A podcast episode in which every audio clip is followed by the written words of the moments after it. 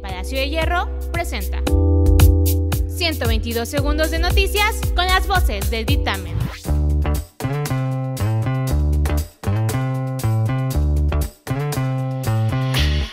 Yo soy Jalil Beiruti y estas son las noticias del día.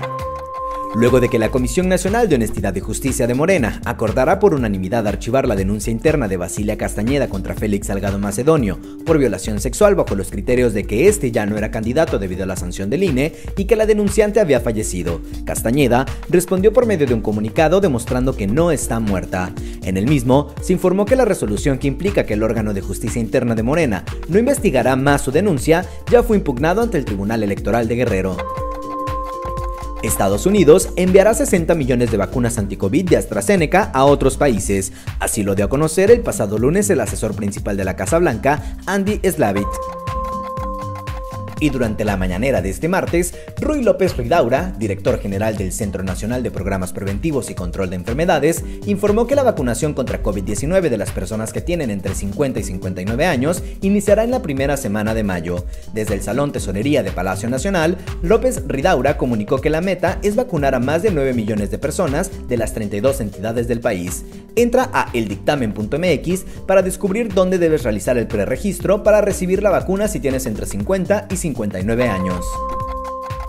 Mientras tanto, el presidente de la República, Andrés Manuel López Obrador, indicó que, debido a que el personal docente de Veracruz ya fue vacunado, en 15 días podrían regresar a clases presenciales. Sin embargo, el secretario general del Sindicato Estatal de Personal Académico de la Universidad Veracruzana, Enrique Levet Gorospe, definió que la Casa de Estudios prevé regresar a clases presenciales hasta el próximo ciclo escolar, es decir, en el mes de agosto. La Fiscalía General del Estado de Sinaloa vinculó a proceso y prisión preventiva a José N., sujeto señalado de haber matado al perro Rodolfo Corazón en la ciudad de Los Mochis. A través de un comunicado, la dependencia estatal ofreció detalles sobre la audiencia en contra de José N., en un caso que ha provocado indignación en Sinaloa y en todo el país. Una vez más, Saúl Álvarez demostró su gran calidad humana al pagar los gastos médicos de una pequeñita. De acuerdo con lo reportado en redes, el Canelo desembolsó 80 mil dólares para cubrir la operación de hígado que necesitaba Natalia, una niña de dos años nacida en Guadalajara, Jalisco. Conoce la historia completa en nuestra sección de deportes. Descubre más sobre estas y muchas otras noticias visitando eldictamen.mx.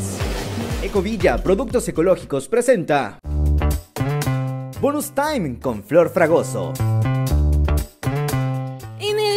Bonus time de hoy, en medio de la devastadora ola de contagios por COVID-19 en la India, las impactantes imágenes de las cremaciones masivas a las víctimas le están dando la vuelta al mundo como un claro llamado de auxilio. La crisis sanitaria que vive el país ha llevado a otras naciones a solidarizarse enviando ayuda de toda índole, por su parte, Estados Unidos anunció recientemente el envío inmediato de recursos médicos y materias primas para fabricar vacunas. Mientras tanto, en Inglaterra, en medio de la conocida batalla dentro de la familia real, los príncipes William y Harry se ponen de acuerdo para exponer el hermoso vestido de novia de su madre, Lady Di, en lo que sería su aniversario número 40 de bodas con el príncipe Carlos. ¿Qué pensará Camila al respecto? Descubre todos los detalles en nuestra sección de showbiz en editamen.mx. Mi nombre es Flor Fragoso y esto fue el Bonus Time. No te olvides de seguirnos en nuestras redes como arroba el dictamen y dejarnos tus opiniones en los comentarios.